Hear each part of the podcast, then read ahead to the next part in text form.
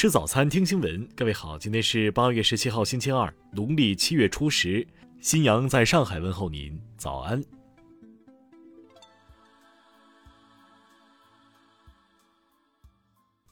首先来关注头条消息。十六号，朝阳检察针对吴亦凡事件发布情况通报。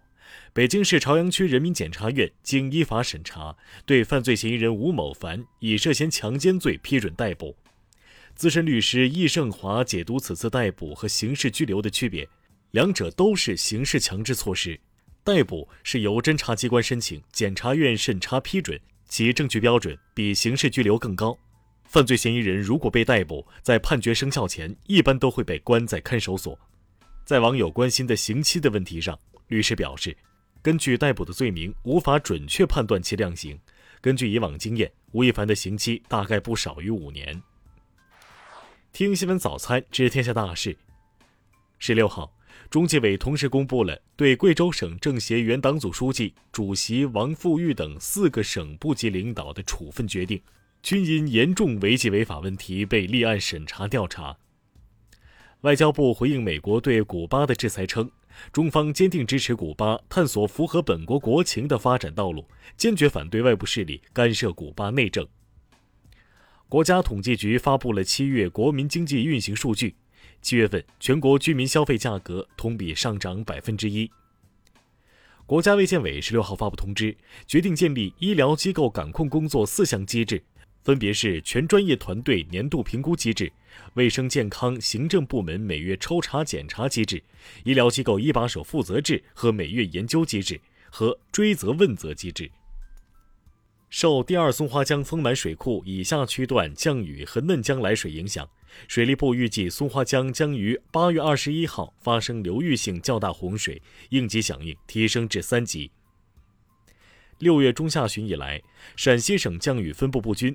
陕北渭北和关中局地出现旱情，陕西总受旱面积达九百九十五万亩，延安三点二万人临时饮水困难。中国香港特区立法会主席梁君彦十六号表示，第七届立法会人数由七十人增加至九十人。立法会行政管理委员会早前决定扩建立法会综合大楼。十六号。北京市朝阳区人民检察院经依法审查，对犯罪嫌疑人吴某凡以涉嫌强奸罪批准逮捕。下面来关注国际方面。当地时间十五号，朝鲜劳动党总书记金正恩和俄罗斯总统普京当天互致贺电，纪念朝俄友好，彰显合作决心。当地时间十四号，科特迪瓦卫生部门报告称，该国出现一例埃博拉病例。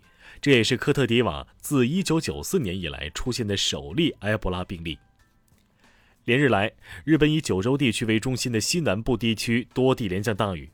截至16号，大雨引发的次生灾害已造成至少六人死亡、六人受伤，另有四人下落不明。韩国总统文在寅十五号表示，即使南北实现统一还需更多时间，双方仍可通过半岛无核化和建立持久和平机制巩固半岛和平，将给韩朝双方同时带来巨大利益。围绕2018年发生的国际空间站漏气事故，美俄航天部门最近发生隔空争吵，俄方称美宇航员塞利娜蓄意为之，美方称俄工程师检修飞船时操作失误。俄媒十六号报道称，至少五人在位于阿富汗的喀布尔国际机场死亡，现场曾有美军开火，尚不清楚死于枪击还是踩踏。印度总理莫迪十五号称，计划对该国基础设施投资一百万亿卢比，促进经济增长并创造就业岗位，并为印度独立七十五周年制定相关优先要务。十六号，美国国家公路交通安全管理局表示。在发生了一系列车祸后，已经对特斯拉的自动辅助驾驶系统启动正式调查。下面来关注社会民生。近日，上海的张阿姨误入一所谓的理财微信群，遭理财骗局，并且报警。经调查，这个微信群中成员四百多人，三百多人都是托。温州一男子打架受伤，谎称摔伤骗取医保报销七万余元，被法院以诈骗罪判处有期徒刑一年，缓刑一年六个月，并处罚金一万元。济南大润发被曝售卖发臭隔夜肉，引发关注后，济南历下区市场监管局表示，已对涉事猪肉及制品进行了下架查封，委托第三方对涉事的十二个品种进行检测。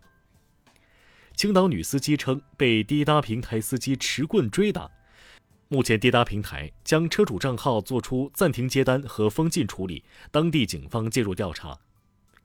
上海相关部门已经着手研究并推进随身码、地铁乘车码和公交乘车码的三码整合工作。未来，市民通过随身码就可乘公交、乘地铁，方便快捷。下面来关注文化体育。因兴奋剂检测呈阳性而被临时禁赛的英国男子四乘一百米接力队员吉金杜乌贾十四号发布声明，坚称自己无辜，此案将交由国际体育仲裁法庭裁决。十六号，国际残奥会与日本方面等进行协商，最终决定东京残奥会所有场馆都将以无观众的形式举办赛事。东京奥组委十六号透露，阿富汗已经确认不参加计划于八月二十四号开幕的东京残奥会。亚足联裁判委员会近期已圈定了一份参与本届十二强赛执法工作的裁判员名单，傅明马宁或以主裁判身份出现。以上就是今天新闻早餐的全部内容。如果您觉得节目不错，请点击再看按钮。咱们明天不见不散。